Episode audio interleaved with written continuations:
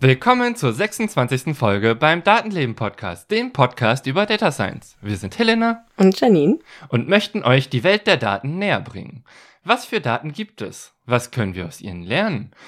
Und wie können wir sie überhaupt benutzen? Wer schon immer mehr darüber wissen wollte, ist hier richtig, denn diesen Fragen gehen wir nach. Thema der Folge ist ein Dataton, an dem wir teilgenommen haben. Und zwar haben wir mit zwei anderen Menschen an dem Women in Data Science Dataton der Stanford University mitgemacht und das ist recht groß. Es gibt weltweit mehrere hundert Teams, die daran teilnehmen und da wollten wir dann auch mitmischen. Und in dieser Folge soll es darum gehen, was wir und wie wir das erlebt haben, wie wir uns organisiert haben und was die interessanten Probleme waren, die sich uns dabei so ein bisschen in den Weg geworfen haben. Ja, außerdem, welche Lösungen wir daraus mitgenommen haben, beziehungsweise auch andere entwickelt haben. Und die beiden anderen Menschen haben wir natürlich auch eingeladen. Das heißt, wir sind heute zu viert. Äh, das erste Mal in so großer Zahl tatsächlich. äh, die werden sich auch gleich noch kurz vorstellen, nachdem Helena uns gleich erzählt, warum das Thema aus unserer Sicht interessant genug für eine Folge ist. Ja, warum ist das Thema interessant? Äh, falls ihr schon diesen Podcast etwas länger hört, habt ihr vielleicht die Folge über 3D-Modelle, die aus Fotos generiert werden, gehört. Und da hatten wir Lisa zu Gast, die uns von dem Coding Da Vinci Datathon erzählt hatte, bei denen sie Fotos hatten von Stempeln beziehungsweise von Siegeln und daraus dann eben 3D-Modelle gebaut haben, um wiederum Siegel herstellen zu können. Und uns gefiel die Idee einfach sehr, auch mal so ein Datathon mitzumachen, weil das ist ein praxisnäheres Thema, als wenn ich mir jetzt irgendwie selber Daten irgendwo hernehme. Und weil es auch einfach Spaß macht, im Team nach, ja, Dingen zu forschen und irgendwie Sachen zu analysieren und von anderen Leuten Inspirationen zu bekommen, wie die das machen. Und der Austausch klang einfach sehr gut und deswegen dachten wir, machen wir auch einmal bei einem Datathon mit. Und bei diesem Datathon äh, ja, war eben die Regel bis zu vier Leute pro Team, mindestens äh, 50% Frauenanteil. Und dann dachten wir uns, wir suchen einfach nochmal zwei Leute und die Personen, die wir gefunden haben, sind einmal Pico. Pico kennt ihr vielleicht schon aus der Python-Lern-Folge und Keks. Keks ist jetzt zum ersten Mal dabei. Äh, Pico, magst du dich einmal kurz vorstellen? Hallo, ich bin Pico. Ich wohne in Hamburg. Ich habe eine eigentliche Ausbildung und das ist nichts mit Computern, sondern Musik und Stimme. Aber ich bin über das Hacking und äh, über viel Aktivismus in die Informatik gekommen und bin da jetzt so tief drin gelandet, dass ich eben selber Leuten Python beibringe und dass ich jetzt zu Machine Learning im Musiktheater promoviere. Und nebenher mache ich noch ganz viel Feminismus. Das heißt, ich bin in dem Hackerinnen-Kollektiv Hexen aktiv und ja, in dem Rahmen gebe ich auch meinen Python-Kurs. Ja, vielen Dank, Pico. Keks, magst du dich einmal vorstellen? Ja, hi, ich bin Keks. Ich mache in meinem einen Leben äh, Astrophysik und bin da gerade an meiner Masterarbeit dran, muss da natürlich auch programmieren und hatte an dem Datathlon auch so ein bisschen als Vorbereitung und wieder auffrischen meiner eingerosteten Python-Kenntnisse teilgenommen. Und in meinem anderen Leben äh, mache ich vor allem politische Bildungsarbeit und ja. Ja, vielen Dank, Keks. Was ist ein Dataton? Ein Dataton ist im Wesentlichen das gleiche wie ein Hackathon. Und ein Hackathon wiederum ist eine Veranstaltung, bei der innerhalb eines bestimmten Zeitraumes Projekte entwickelt oder weiterentwickelt werden. Das Wort setzt sich zusammen aus Hacken und Marathon. Ziel ist es, in der vorgegebenen Zeit mit technischen und kreativen Ansätzen Lösungen für die gestellte Aufgabe oder das vorliegende Problem zu finden. Beziehungsweise verbergen sich hinter einem Hackathon oft weitere Ziele, die über die Aufgabenstellung hinausgehen. Manche Firmen und Unternehmen nutzen diese als eine Form der Produktentwicklung. Oft können auch Startups aus Hackathons entstehen. Andere richten sich eben an bestimmte Zielgruppen, zum Beispiel auch an Jugendliche, um die Auseinandersetzung mit Technologie zu fördern und einiges mehr. Beim Datathon geht es wiederum ganz konkret um den Umgang mit Daten. So auch beim Datathon der Stanford University, der zusammen mit der Konferenz Women in Data Science stattfindet. Im Falle dieses Datatons ist das Ziel, Frauen zum Einstieg in Data Science zu ermutigen. Entsprechend sieht auch das Angebot aus, sich bei der Konferenz zu beteiligen, an Workshops teilzunehmen und sich mit anderen zu vernetzen. Bei der diesjährigen Ausgabe war das Thema Umwelt- und Klimawandel im Fokus. Es gab einen großen Datensatz mit Gebäuden und deren spezifischen Eigenschaften wie Gebäudenutzung, Gebäudetyp, welcher von x möglichen Standorten als Variable Zusätzlich waren Angaben zu den klimatischen Bedingungen gegeben, wie Hitzetage, Nebel, Niederschlag und mehr. Bei diesem Dataton wurden über 25.800 Einträge auf der Plattform des Datatons vorgenommen. Von über 4000 Registrierungen haben 1800 Personen diese Einträge zusammengetragen und die TeilnehmerInnen kamen aus über 90 Ländern. Und wir waren mit dabei. Also die Anmeldung selber erfolgte dann eben über die Stanford University.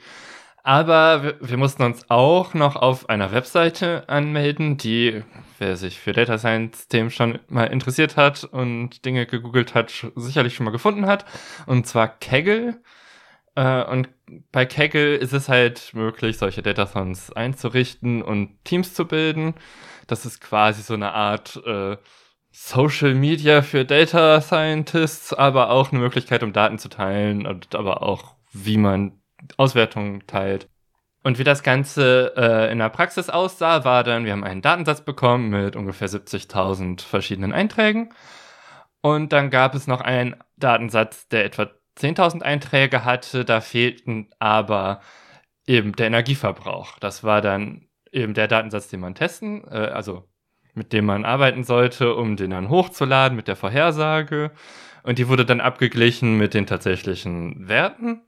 Und es gab dann eben ein Scoreboard, also ein, ja, quasi, wie nah ist man am tatsächlichen Ergebnis dran, eine Bewertung, äh, wo man eine Platzierung hat. Und das wurde während des ganzen Datathons auf etwa der Hälfte der Daten nur gerechnet. Und zwar aus dem Grunde würde man jetzt tatsächlich die Daten, die am Ende quasi auch mit Preisgeldern und so weiter prämiert werden, äh, da hinpacken, würde man einfach äh, keinen Algorithmus auf die Daten machen, sondern auf das Leaderboard und einfach nur gucken, ja, wie optimiert man das. Äh, deswegen wurde zwar grob angezeigt, wo man steht, damit man ein Gefühl dafür hat, aber die tatsächliche Endauswertung war mit der anderen Hälfte der Daten gemacht worden, damit man nicht einfach nur durch Raten äh, und Testen und Trainieren gegen das Leaderboard besser ist als alle anderen. Ja, und da gab es dann halt auch die Möglichkeit, also von den VeranstalterInnen äh, waren da auch schon so ein paar Beispielauswertungen drin, die man sich angucken konnte und man hat dann auch ungefähr gesehen, wo man gerade selber ist mit dem Modell. Parallel dazu, also das Ganze ging dann irgendwie zweieinhalb Monate, gab es eben auch noch äh, Veranstaltungen online wie Vorträge über den Datensatz, wie man bestimmte Modelle bearbeitet. Das sind so die Rahmenbedingungen. Wir mussten uns halt alle auf Kaggle und im Datathon anmelden und haben dann da ein Team gebildet. und weil Teams äh, witziger sind mit Namen, haben wir uns auch einen Namen ausgedacht. Pico, stell du doch den Namen vor. Ja, ich glaube, der Name ist so ein bisschen zum Teil auf meinem Mist gewachsen. Namen sind ja immer gut als Tiernamen, aber noch besser ist, wenn das irgendwie ein spezifiziertes Tier ist, wie zum Beispiel viele Ubuntu-Distributionen. Und wir haben uns jetzt nicht an die Alliteration gehalten, aber es war relativ klar, dass wir Einhörner haben wollen. Und ähm, wir sind aber keine normalen Einhörner, denn wir sind aufdringliche Einhörner. Und aus diesem Grund wurden wir das Intrusive Unicorn. Wir haben auf alle Fälle den coolsten Teamnamen gehabt. Indeed. weil ähm, ein Team sich natürlich am besten dann repräsentiert fühlt, wenn es auch ein Team-Logo hat, kam auch schnell ein Logo dazu, damit wir uns entsprechend auf Kaggle auch präsentieren können als äh, Gruppe. Und ja, first things first und so, ne? erstmal die wichtigen Sachen. Ja, genau, erstmal die wichtigen Sachen, der ganze Kleinkram. Ha haben wir schon, wir, wir brauchen T-Shirts. und eigentlich hätte ich gern ein Hoodie. Ja. Feel free, ich nehme auch einen. Es war auf jeden Fall sehr motivierend mit so einem schönen Logo. Dann mussten wir natürlich auch weitermachen. Wer das Logo sehen möchte, äh, gucke sich das Cover auf unserer Homepage oder auf Twitter an für diese Folge. Da ist es nämlich mit verbaut. ja, bestes Teamfeeling, check. Anmeldung, check. Und dann war die Frage, wie organisieren wir uns eigentlich? Und sind, damit das irgendwie alles so in unseren Alltag reinpasst, darauf gekommen, wir machen ein wöchentliches Treffen, wo wir zusammen miteinander Dinge besprechen und verteilen dabei Aufgaben. Es gab dann äh, immer noch einzelne Treffen, wo sich Menschen zu zweit getroffen haben, um an einzelnen Dingen zu arbeiten. Und äh, wir hatten zwei Arbeitstreffen für Pair Programming, wo wir dann wirklich das bearbeitet haben, was wir da einreichen und ähm, rumgefrickelt haben und Dinge angepasst haben und versucht haben zu verstehen, was wir da tun. genau, Pair Programming äh, funktioniert letztlich so, es gibt eine Person, die im Englischen Driver äh, heißt und dann eine Person, die es ausführt. In unserem Fall hatten wir halt mehrere Personen, die dann die Ansagen gemacht haben, aber eine Person ist immer die, die den Code selber bearbeitet und nur eine Person bearbeitet den Code und die andere Person soll dann nur drüber nachdenken und Vorschläge machen, aber dass man immer zusammen auf dem gleichen Stand guckt, aber auch klare Rollen hat. Und das haben wir dann halt auch zu dritt, zu viert gemacht, aber halt immer mit einer Person, die dann getippt hat. Und ich finde, das hat auch relativ gut funktioniert. Aber bevor wir das gemacht haben, mussten wir uns erstmal die Daten angucken. Und ja, wie gesagt, das waren jetzt erstmal 70.000 irgendwie Datensätze, die bestanden halt aus verschiedensten Daten und ein sehr wichtiger Punkt, den wir, glaube ich, schon öfter angesprochen haben, ist das Thema, wie kriegt man erstmal gute Daten hin? Weil viele fehlen einfach. Also in diesem Datensatz war es auch so, dass viele Informationen einfach gefehlt haben. Also es gab zwar Informationen zum Wind, aber nur in 20 Prozent der Fälle. Und was es auch gab, war etwas, das nennt sich Energy Star Rating. Das kennt ihr vielleicht vom Kühlschrank mit dem A. Ja, das gibt's auch für Gebäude und das gab's auch in diesen Daten, aber nur für 70 Prozent der Gebäude und nicht für die anderen. Deswegen war so der erste Schritt einmal auf die Daten zu gucken und zu überlegen, kann man damit was anfangen? Und dann ist die Frage, was kann man damit anfangen? Und es gibt verschiedene Arten von Daten. Es gibt Daten, die bestehen aus Zahlen, sowas wie eben in diesem Fall Energy Star Rating, die Größe von den Gebäuden. Baujahr, die Anzahl der Tage, wo es eine bestimmte Temperatur war, die Durchschnittstemperatur von bestimmten Monaten. Das sind einfach Zahlen. Aber dann gibt es halt eben auch Größen, die, wie die Kategorie des Gebäudes, das sind eben Kategorien. Und da gab es irgendwie, wie viel waren das? 30, 40 verschiedene Kategorien? Bist du beim Facility Type? Der hatte irgendwie um die 60 Kategorien. Ja. Also der hatte eine Kategorie, aber die Kategorie hatte 60 verschiedene Ausprägungen. Genau. Also es gab Wohnhäuser, Geschäftshäuser, Hochhäuser, neue Hochhäuser und so weiter. Genau. Und da ist dann das Problem, ja, es gibt zwar einzelne von diesen Ausprägungen, die besonders oft vorkommen, andere kommen aber extrem selten vor. Und wie will man jetzt damit irgendwas machen? Und eine Idee, die dann war, ja, okay, mit Kategorien rechnet es sich relativ schlecht. Wir müssen die Kategorien erstmal in Zahlen umwandeln. Und eine Möglichkeit, Kategorien in Zahlen umzuwandeln, ist etwas, was äh, Pico eingebracht hatte, das sogenannte One-Hot-Encoding. Magst du das einmal erklären? Ja, also nehmen wir mal fünf Häusertypen. Wir haben ein Wohnhaus, wir haben einen Schuppen, wir haben eine Tiefgarage, wir haben ein äh, Mehrfamilienhaus und wir haben einen Büroturm. Und augenscheinlich funktioniert das nicht, wenn wir jetzt äh, einfach diese, diese Begriffe äh, verwenden. Und man könnte ja auch sagen, okay, dann sagen wir, das Wohnhaus ist die Nummer eins, der Schuppen ist die Nummer zwei, der Büroturm ist die Nummer drei und so weiter. Das Problem ist, wenn unsere KI jetzt am Ende nicht sicher ist, ob äh, es ein Wohnhaus oder ein Büroturm ist, also eins oder drei, und die Mitte ausgeben wollen würde, dann würde es ja zwei ausgeben und sagen, es ist ein Schuppen. und das heißt, auch einfach Zahlen da rein zu tun, funktioniert nicht. Da kommt das One-Hot-Encoding. Man macht nämlich aus dieser Kategorie, die jetzt in meinem Fall fünf Variablen hat, macht man fünf Kategorien. Und die erste Kategorie heißt, ist es ein Wohnhaus oder ist es kein Wohnhaus? Und dann sagen wir so, oh, das ist so zu 40 Prozent ein Wohnhaus und dann kriegen wir da 0,4 raus, jetzt in einem Beispielfall. In der zweiten Kategorie ist es ein Schuppen oder ist es kein Schuppen. Sagen wir, das ist äh, so, so 0,2 Prozent, weil es ist sehr unwahrscheinlich ein Schuppen. Und im dritten Fall, das, äh, was, was war es, das Hochhaus, das ist so 30 Prozent. Und dann hat man eben in der dritten Kategorie, und die Kategorie hat nur zwei Ausprägungen, eben ist es ein Hochhaus oder ist es kein Hochhaus, da hat man dann 0,3. Und so macht man aus einer Kategorie zwar ganz viele Kategorien, aber dann kann man besser nachvollziehen, welche Ausprägung von der jeweiligen Kategorie tatsächlich stattfindet, weil eben ein Schuppen nicht das Mittelding zwischen einem Hochhaus und einem Wohnhaus ist. Heißt das jetzt bei dem Facility Type, dass wir daraus 60 verschiedene Kategorien gemacht haben? Jein. In dem Fall haben wir ja gesehen, dass irgendwie so ich glaube, 70 Prozent Wohnhäuser. Und dann gab es noch was, das war 25 Prozent und noch 5 Prozent. Und dann haben wir einfach gesagt, es gibt drei Kategorien. Wohnhäuser, das noch andere, das mir jetzt gerade nicht einfällt, und alle anderen. Weil ähm, die anderen waren so klein, dass da nochmal genauer drauf trainieren uns wenig neue Informationen gebracht hätte, weil das dann so, ähm, das wird einfach ungenau und hilft einem dann nicht weiter. Das macht das Ganze nur langsamer und schwieriger. Insofern ist es da sinnvoll, dann mal mit einem sehr breiten Pinsel zu malen und zu sagen, ich sage diese 60 Prozent, diese 30 Prozent und dann habe ich noch, noch welche, die noch dazu kommen. Das heißt, wir haben aus der Kategorie mit 60 Ausprägungen nicht 60 unterschiedliche Kategorien gemacht, sondern drei Stück. Genau, das haben wir auch mit den anderen Kategorievariablen, die es gab, gemacht.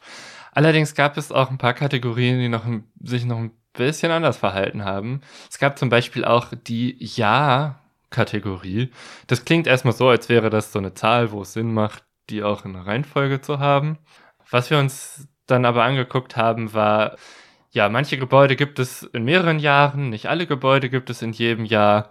Und wenn man sich dann das Jahr anguckt von dem Datensatz auf dem man dann die Modelle rechnen sollte, um dann die Einreichung zu machen, haben wir festgestellt, okay, das Jahr existiert nicht. Das ist einfach ein anderes Jahr als alle anderen davor. Was das Problem natürlich aufwirft, dass man ja gar nicht so gut darauf trainieren kann, wenn es das gar nicht gibt in dem ursprünglichen Datensatz, auf dem man trainiert.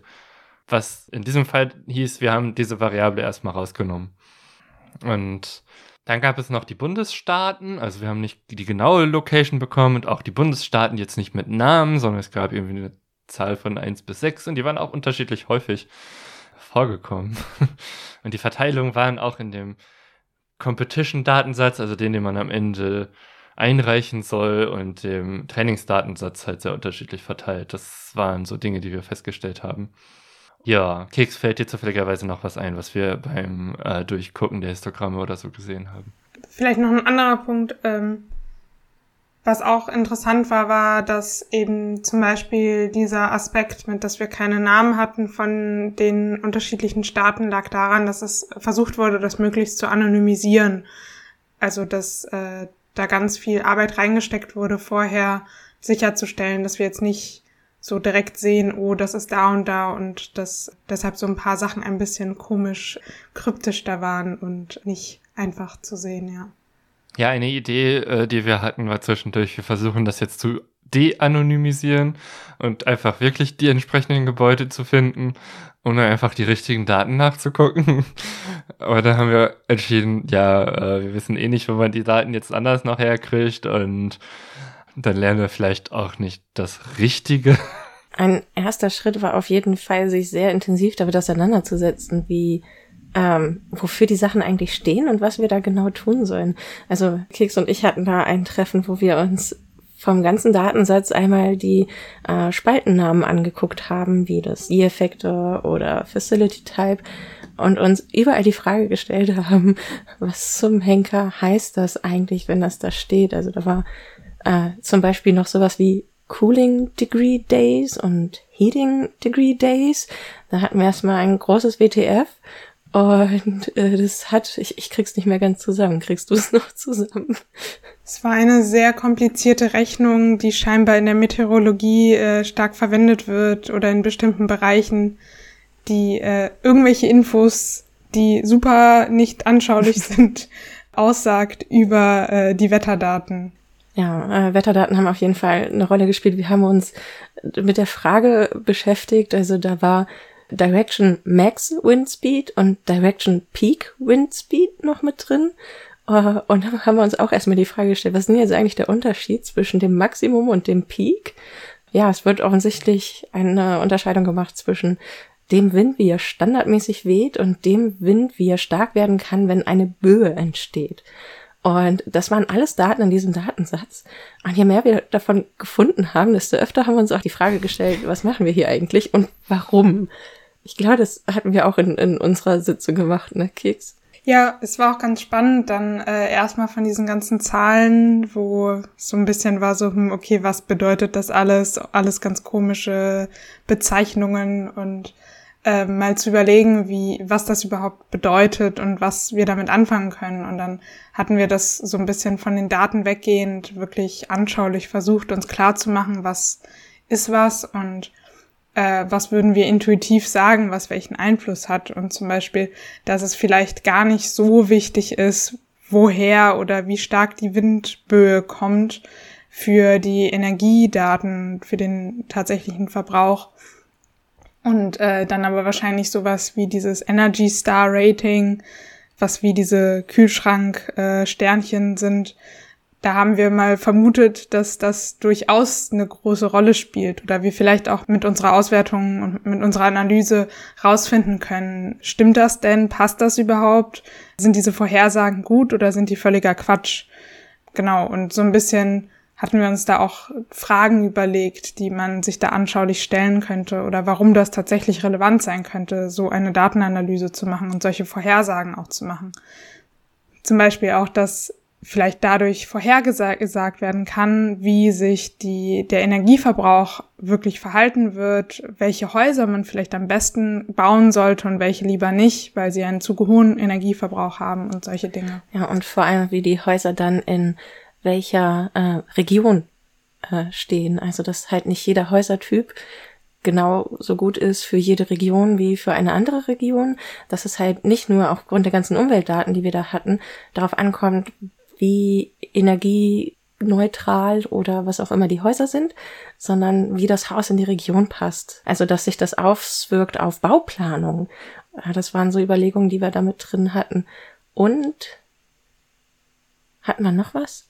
Wir haben auch, sind glaube ich so weit gegangen zu überlegen, ob äh, das Modell dann auch helfen könnte, quasi in die Zukunft zu projizieren, wenn der äh, die Klimakrise Wetterbedingungen vor Ort ändert, wie sich das dann auf den Energieverbrauch der Häuser oder die Energiebilanz der Häuser auswirkt.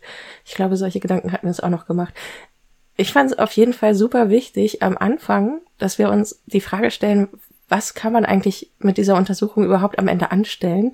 Weil nur dieses abstrakte über die Daten reden und die Daten durch die Gegend schubsen und diese grobe Aufgabe des Datasons zu erfüllen, das, äh, ja, da ist mein Kopf nicht so ganz hinterhergekommen. Ich brauchte das irgendwie eine Ecke praktischer. Kannst du das einmal beschreiben? Was heißen die Daten denn praktisch? Oder war das das, was du davor gesagt hast?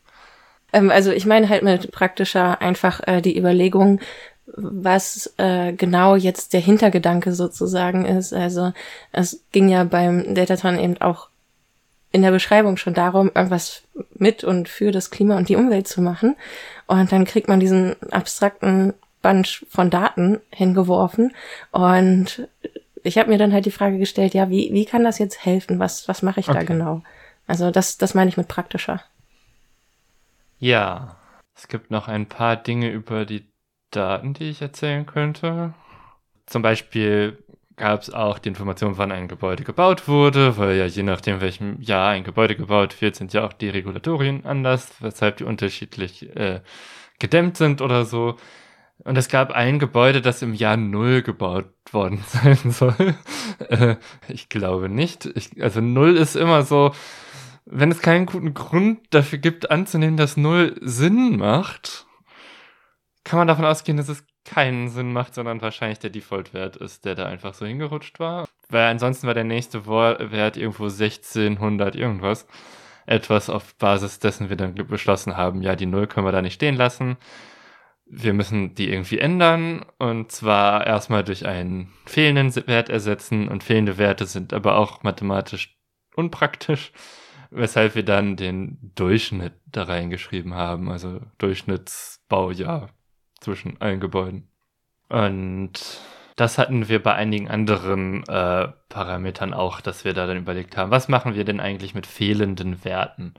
Wie können wir die auffüllen? Und haben dann auf eben Durchschnittswerte genommen oder halt manchmal auch den Median. Das der Median ist ja der mittlere Wert von allen Werten, die existieren. Also wenn ich jetzt die Zahlen 1, 3, 4, 5 und 6 habe, dann ist der Median äh, wahrscheinlich die 4. Das ist halt der, wenn man die sortiert, was in der Mitte ist. Ein bisschen unpraktisch, wenn man gerade Anzahl an Daten hat und die beiden in der Mitte nicht die gleichen sind, dann muss man nochmal überlegen, wie man es definiert. Ich glaube, das ist grundsätzlich definiert als dann die Hälfte zwischen den beiden. Äh, ich habe da auch schon verschiedene Implementierungen gesehen. Das ist eine, Echt? die man machen okay. kann. Weshalb dann manchmal der Median halt von einem Datensatz, der nur aus ganzen Zahlen besteht, auch manchmal eine Kommazahl sein kann. Aber dann weiß man, die Hälfte der Daten ist drüber und die Hälfte darunter. Eine andere Möglichkeit, mit äh, fehlenden Daten äh, umzugehen, ist äh, einfach den ganzen Datensatz rauszuwerfen. Weil wenn man 70.000 Gebäude hat, dann kann man halt auch mal 2, 3, 4 einfach rauslassen. Genau, deswegen hatten wir ein paar Gebäude rausgelassen und wir haben aber auch ein paar Spalten, also Kategorien quasi komplett rausgelassen aus unseren ersten Modellen, weil da über 80 Prozent der Daten fehlten. Und da kann man halt nicht einfach irgendwie was einfügen. Das ist total zufällig, was da reinkommt.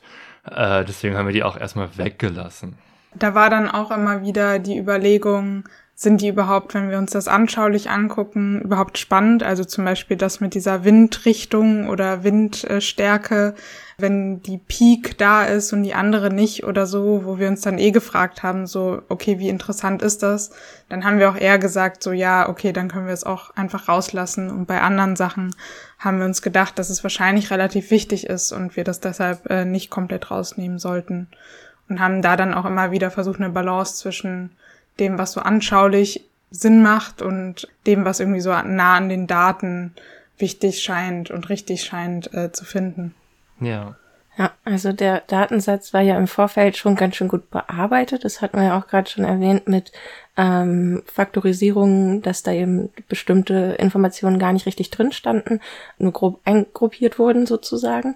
Und ich glaube auch, dass das eines der Probleme war, die quasi absichtlich drin gelassen wurden. Weil ich glaube, ich erinnere mich dran, Helena und Keks, dass ihr aus der Einführungsveranstaltung rauskamt und gesagt habt, dass es quasi grob bereinigte Daten gibt, aber definitiv einige äh, Hindernisse in den Daten drin gelassen wurden, wo es darauf ankommt, dass man diese eben erkennt und sich selbst aus dem Weg räumt. Und ich mhm. vermute fast, dass solche super detaillierten Infos um die Umgebungsdaten genau dazu gehörten, dass das eben der eine Trick war, da auch Datenbereinigung anwenden zu müssen. Ja, genau. Und um das zu machen, äh, haben wir halt uns Histogramme und Boxplots angeguckt. Also wir haben uns angeguckt, wie oft kommen bestimmte Daten vor.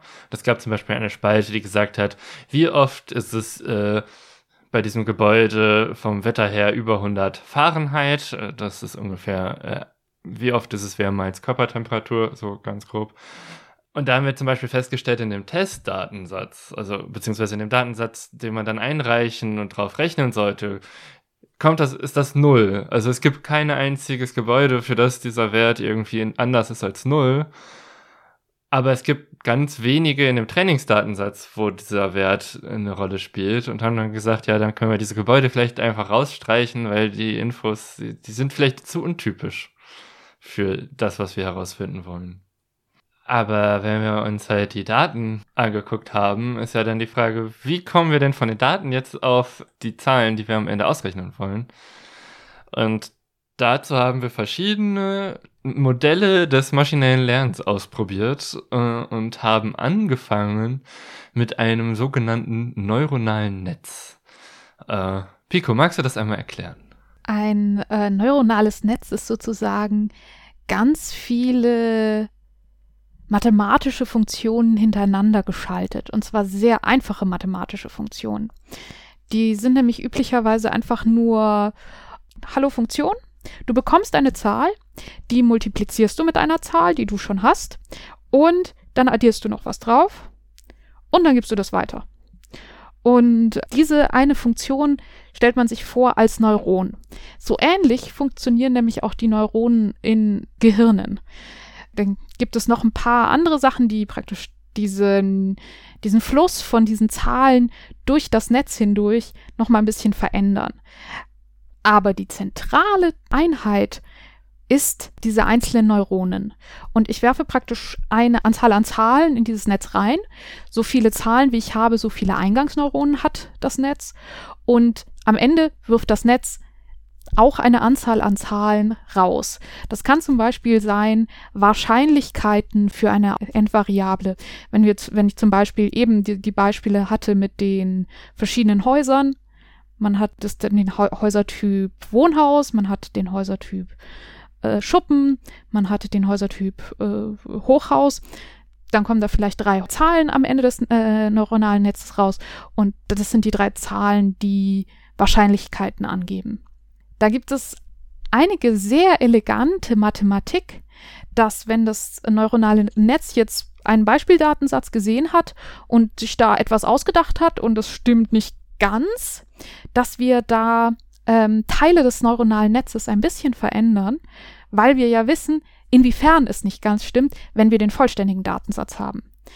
Die Daten, die das neuronale Netz nämlich vollständig gesehen hat, die kann es zum Lernen, äh, also zum sich selbst verändern oder verändert werden, verwenden.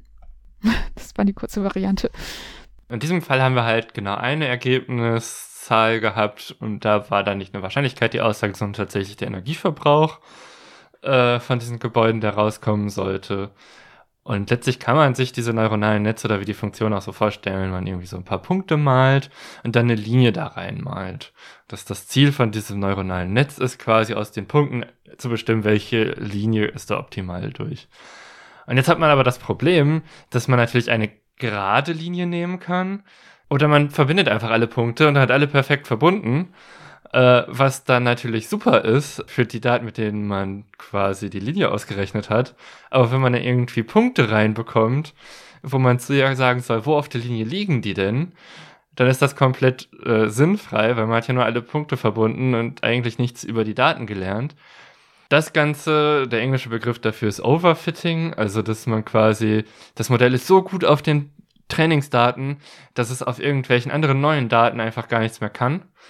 Und deswegen teilt man eben, wenn man so ein neuronales Netz, man nennt das trainiert, die Daten vorher in verschiedene Gruppen auf, dass man dann quasi zwar immer noch einen großen Trainingsdatensatz hat, aber dann noch zwei weitere Kategorien von Daten einführt und die aus dem Trainingsdatensatz rauszieht, nämlich den Testdatensatz und den Validierungsdatensatz, weil dann kann man jeweils einen dieser Datensätze verwenden, um, ja, wenn man die einzelnen Modelle miteinander vergleicht, zu gucken, wie gut ist denn das Modell.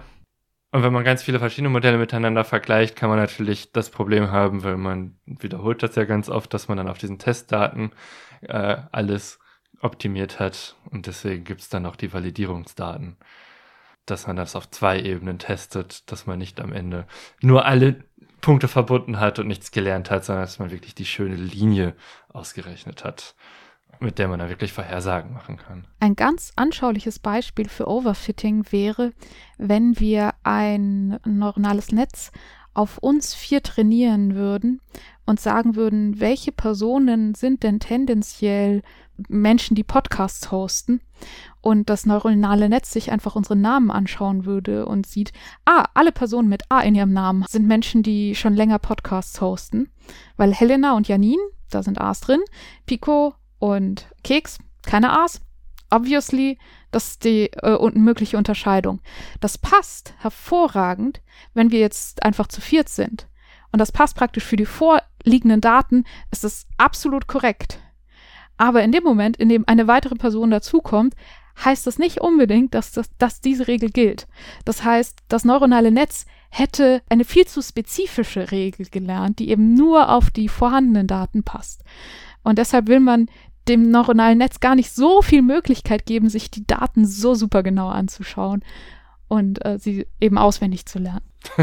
Auswendig lernen, das ist eine sehr gute äh, Umschreibung von Overfitting. Nice. Äh, gute Analogie.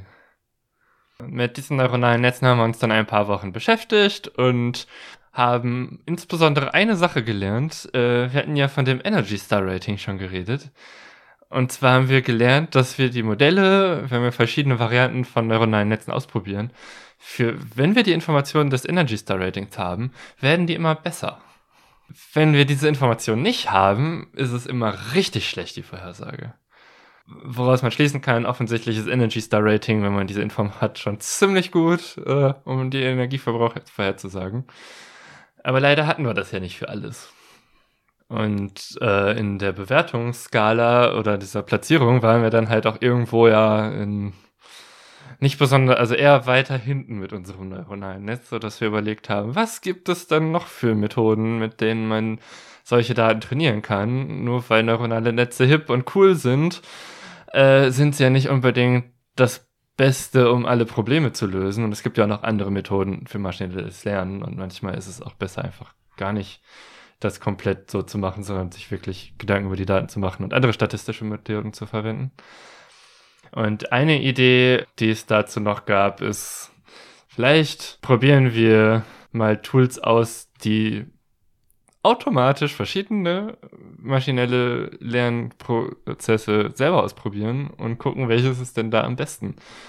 Und das habe ich gemacht. Das hat dann irgendwie ein paar Stunden gerechnet.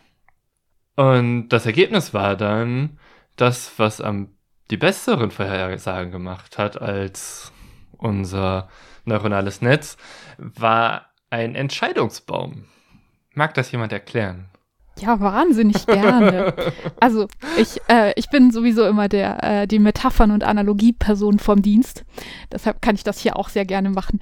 Entscheidungsbäume verwenden wir in unserem normalen Leben eigentlich auch ganz oft. Stellt euch vor, ihr müsst ein Zimmer aufräumen. Da liegen ganz, ganz viele lustige Dinge auf dem Boden und ihr müsst die alle an die richtige Stelle tun. Ich stelle jetzt einfach mal eine Regel auf oder ein Regelwerk, mit dem ihr hervorragend euer Zimmer aufräumen könnt. Nämlich, äh, nehmt den Gegenstand in die Hand und schaut, ist es ein Kleidungsstück? Wenn ja, tut ihn in den Schrank.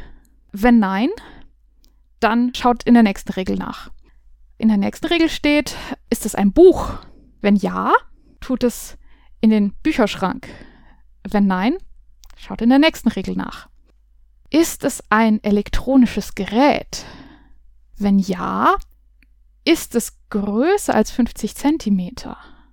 Wenn ja, wahrscheinlich müsst ihr es dann auf den Schreibtisch tun.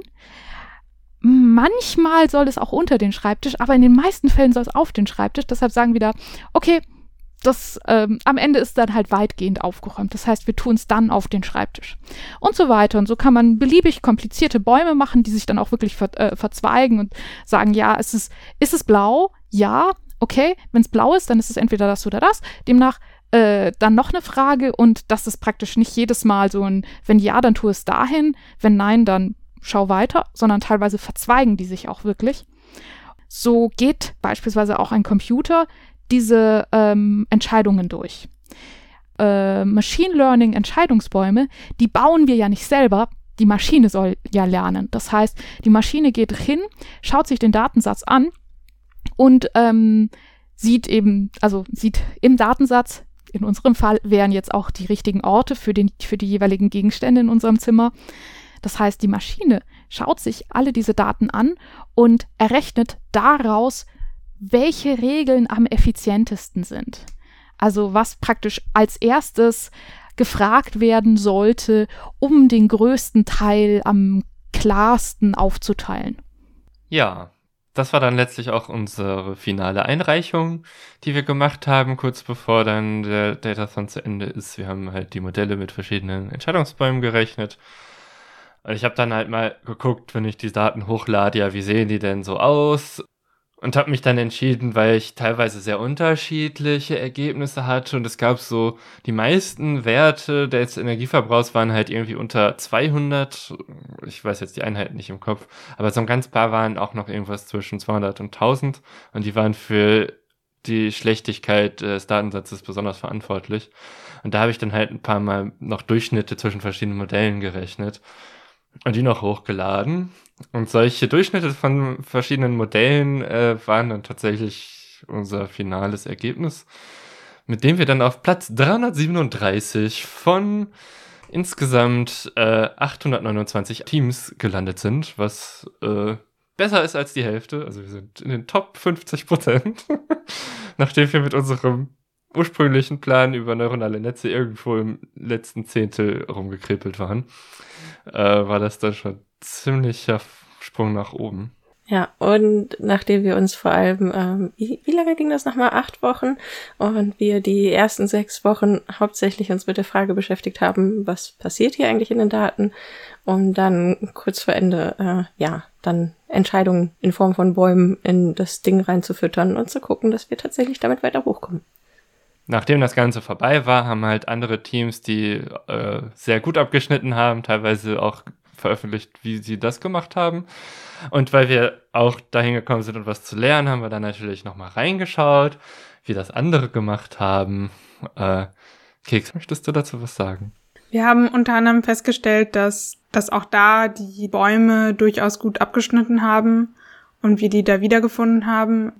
Ich weiß noch, dass wir uns eine Lösung angeschaut haben, die eigentlich recht ähnlich zu unserer war, aber irgendwie viel, viel besser abgeschnitten hat als unsere. Das war äh, ganz interessant und nicht so ganz klar, warum. Es gab auf jeden Fall Teams, die noch sehr viel mehr Arbeit reingesteckt haben als wir und noch ganz viele Details da ausprobiert haben und ja. Genau, eine Sache, die die noch gemacht haben, die haben nämlich eine Erkenntnis gehabt, die uns entgangen ist. Wir haben ja festgestellt, unsere Modelle sind halt ziemlich gut für, wenn wir das Energy Star Rating haben und ziemlich schlecht, wenn wir es nicht haben. Was die jetzt noch festgestellt haben, wenn man kein Energy Star Rating hat, dann unterschätzt das Modell immer das Ergebnis. Aber immer ziemlich ähnlich. Das heißt, die haben einfach die Zahl genommen und mit einem konstanten Faktor multipliziert und da verschiedene ausprobiert. Und dann war das Ergebnis plötzlich nicht mehr so schlecht, sondern ziemlich gut. Und ich glaube, das ist der entscheidende Punkt, weshalb die so viel besser waren als wir am Ende, weil sie diesen letzten Schluss noch gezogen haben. Ich verstehe nicht, warum das funktioniert. Aber offensichtlich waren die Daten so gelagert, dass bei denen die Modelle immer dieses konstante Verschätzen hatten. Wenn halt Energy Star Rating nicht vorhanden war, beziehungsweise wenn das nicht vorhanden war und noch eine bestimmte andere Bedingung erfüllt war, äh, die, die, die hatten halt noch ein paar Zusatzvariablen selber ausgerechnet, dann war das halt auch nochmal ein bestimmter Faktor, den man da drauf rechnen konnte und dann wurde das Ergebnis auch nochmal besser. Ja, auf die Idee wäre ich gar nicht gekommen. Aber scheinbar ist das eine ganz gute Idee, zu gucken, ob es konstante Verschätzungen gibt vom Ergebnis. Also im Prinzip eine konstante Verschätzung heißt ja, das Modell hat einen Bias. Also es ist irgendwie, irgendwie kommt es zu falschen Schlüssen. Und das festzustellen, was, das fand ich schon beeindruckend. Und was eine Gruppe, die wir uns angeguckt hatten, auch gemacht hatte, die hatten halt Entscheidungsbäume, neuronale Netze, noch irgendwie ein, zwei, drei andere Sachen ausprobiert. Und die haben dann halt die Ergebnisse genommen und einfach äh, gewichtet. Das heißt, irgendwie 30% des Ergebnisses kamen dann aus dem neuronalen Netz, andere 30% oder 40% kamen aus dem Entscheidungsbaum und dann nochmal irgendwie 5% von dem Modell und 5% von einem anderen Modell und haben daraus nochmal Durchschnittswerte gerechnet. Und dadurch waren die auch nochmal ein Stück besser. Äh, das hatte ich jetzt innerhalb der Entscheidungsbäume auch so gemacht, aber halt nicht mit verschiedenen Modellen kombiniert. Ja, bleibt eigentlich nur noch die Frage, ähm, wie war das jetzt so für uns, daran teilzunehmen? Was war daran vielleicht irgendwie schwierig? Was hat uns sehr gefallen? Für mich war auf jeden Fall der schwierige Part am Anfang wirklich das Verständnis für den Datensatz zu entwickeln. Und äh, da haben mir die Gespräche auf jeden Fall sehr geholfen, die wir da geführt haben, wo wir uns 3000 Fragen gestellt haben und vielleicht auch in ein paar zu vielen Details verloren haben. Äh, wenn Peak und so. Aber das war auch irgendwie schön, weil man trotzdem oder weil ich trotzdem relativ viele Randbereiche wieder entdeckt habe, wo man sich irgendwie mehr Wissen aneignen kann. Also auch wenn es erstmal ganz trocken um Gebäudedaten ging, war es dann doch irgendwie mehr. Und das war dann ganz schön. Ja, und äh, was ich aus meiner Perspektive noch sagen kann, es ist sehr cool, an so einem Datathon teilzunehmen mit einem Team, in dem man sich wohlfühlt. Ah, hallo Team. ähm, und vor allem, wo auch zu merken ist, dass äh, jede von uns irgendwie den eigenen Part mit einbringen konnte. Ähm, das hat halt in der Hinsicht Spaß gemacht, weil ich bin ja jetzt nicht so die programmierende Person und habe da eher andere Sachen, die ich mitbringe, aber trotzdem war ich nicht überflüssig. Also zumindest habe ich mich nicht so gefühlt und ich glaube, ich war es auch nicht. Und dass, dass jeder Mensch wirklich äh, das, das eigene Wissen mitbringen kann und da irgendwas mit beisteuern kann und dass so ein diverser zusammengesetztes Team, was die Erfahrungspunkte äh, Fähigkeiten, Skills und so angeht, dass das doch echt gut zusammen funktioniert in so einem Team für so ein Dataton. Sagt Dinge, wie war's für euch? Mir hat's auch auf jeden Fall einfach Spaß gemacht, äh, so im, im, Team und da so kennenzulernen, wie ihr arbeitet und äh, einfach sich auszutauschen und mal was ganz anderes zu machen. Ich fand's auch schön, dass wir da sehr ohne Druck drangegangen sind und geguckt haben, wie es eben passt für uns in den Alltag und dass von Anfang an klar war, es geht uns nicht darum, da äh, Platz eins zu belegen, sondern eher die Erfahrung mitzunehmen und zu schauen, wie es so ist. Das war schön. Ich habe auf jeden Fall ein bisschen ein Gefühl entwickeln können darüber, sowohl wie Machine Learning als auch Data Science so funktioniert, weil das habe ich äh, ansonsten nicht in meinem Alltag, kann mir aber vielleicht vorstellen, da mal äh, beruflich hinzukommen irgendwann. Deshalb war das sehr hilfreich. Ich fand es wirklich spannend zu sehen, mit was für unterschiedlichen Voraussetzungen wir was ähm, beitragen konnten. Und ich fand es auch spannend zu merken, dass es wirklich Sinn macht, wenn wir irgendwie was lernen wollen, einfach was vollkommen anderes zu machen, eben nicht äh, zu sehr starr in, in meinem Bereich zu bleiben, sondern einfach über so ein Datathlon nebenbei äh, sich mit was ganz anderem inhaltlich zu beschäftigen und trotzdem Skills zu erlernen, die ich brauche und die ich jetzt tatsächlich auch anwenden kann, weil ich durch den Datathlon mich wieder mal mit einem Python-Code beschäftigt habe und äh, das sehr lange nicht habe und äh, jetzt auch tatsächlich besser in meine Masterarbeit reinkam. Was für mich auf alle Fälle auch sehr ausschlaggebend war, war die gute Atmosphäre im Team. Ich habe sehr genossen, äh, in unseren Pair-Programming-Sessions einfach zusammen da irgendwie zu versuchen, Sachen zu verstehen oder es hat sich wirklich oft sehr, sehr gleich angefühlt. Nicht so, hier sind die Menschen mit, mit Ahnung und, und den anderen wird erklärt, sondern auch, äh, dass es Sachen gab, die alle nicht wussten und wo dann irgendwer schnell äh, ins Internet gezogen ist und Sachen nachgeschlagen hat und solche Sachen. Das hat sich sehr, sehr gut angefühlt und sehr, dass man eben beitragen kann. Ja, es, es war schön, dass wirklich mal, ich, ich habe mich sehr viel recht theoretisch mit Machine Learning vorher beschäftigt und war da sehr froh, dass ich das alles auch anwenden konnte und dass ich das augenscheinlich auch verstanden hatte und nicht, äh, nicht irgendwie gelesen und wieder vergessen, sondern dass das tatsächlich Sachen waren, die ich, die dann auch anwendbar waren. Das war auch sehr befriedigend für mich. Ja, also ich fand das auch ziemlich cool, so da im Team zu sein, weil wenn ich sowas alleine mache, dann habe ich ziemlich schnell immer keine Motivation mehr. Und was wir in der Python-Lernen-Folge, Pico, mit dir auch schon mal besprochen hatten, dieses, man muss eine Verbindlichkeit herstellen, um am Ball zu bleiben. Und das hilft. Äh, das fand ich auf jeden Fall sehr schön. Und ich habe auch eine ganze Menge gelernt. Ich hatte ja irgendwie vorher das Ziel, auch ein bisschen mal wieder in diese verschiedenen Modelle reinzukommen, mit denen ich jetzt in einigen Projekten eher im Moment weniger zu tun habe. So richtiges Machine Learning äh, kommt gerade in meinem Berufsalltag eher weniger vor. Deswegen fand ich das einfach mal spannend. Und jetzt so auch inhaltlich war irgendwie so ein Learning, ja, wir haben mit neuronalen Netzen angefangen, aber nur weil es das vielseitigste und komplexeste Möglichkeit ist, um maschinelles Lernen hinzubekommen, ist es nicht unbedingt das Beste, sondern man kann halt auch manchmal einfachere Sachen machen und so einen Entscheidungsbaum, den kann man ja sogar als Mensch verstehen. Man kann ja aufmalen und dann versteht man, was da passiert. Im Gegensatz zu einem neuronalen Netz, was man nicht versteht. Ja, und die Vorbereitung der Daten hat einfach unheimlich viel Zeit in Anspruch genommen. Aber es war echt spannend, nochmal aus verschiedensten Perspektiven irgendwie zu sehen, wie sehen die eigentlich aus. Und ja, ihr habt jetzt zwar alle von Python geredet, aber um uns die Daten einmal anzugucken, haben wir R genommen, weil das zur grafischen Darstellung von Daten deutlich schneller ist. Äh, also man hat irgendwie fünf Zeilen Code und dann sieht man alles schön geplottet. Irgendwie 100 verschiedene Datensätze. Jedes Tool zur richtigen Zeit. Und das hat dieses Projekt auch mal wieder gezeigt einfach. Ja, und es hat einfach auch Spaß gemacht, mal was anderes zu tun. ja, ich fand's sehr schön. Würdet ihr das wieder machen? Ja. Ja. Yep. Dem kann ich mich nur anschließen. Wann machen wir den nächsten? Sobald es geht. Ja, wir haben beschlossen, als Team haben wir so ganz gut funktioniert und wir würden das gerne nochmal mit anderen Sachen probieren und ja, vielleicht reden wir dann auch darüber wieder. ja, nach so einer Art persönlichem Fazit nochmal so ein, so ein bisschen das Fazit über die ganze Folge. Oder ich versuche es zumindest mal wieder. ähm, es war auf jeden Fall relativ leicht, da mitzumachen und einzusteigen.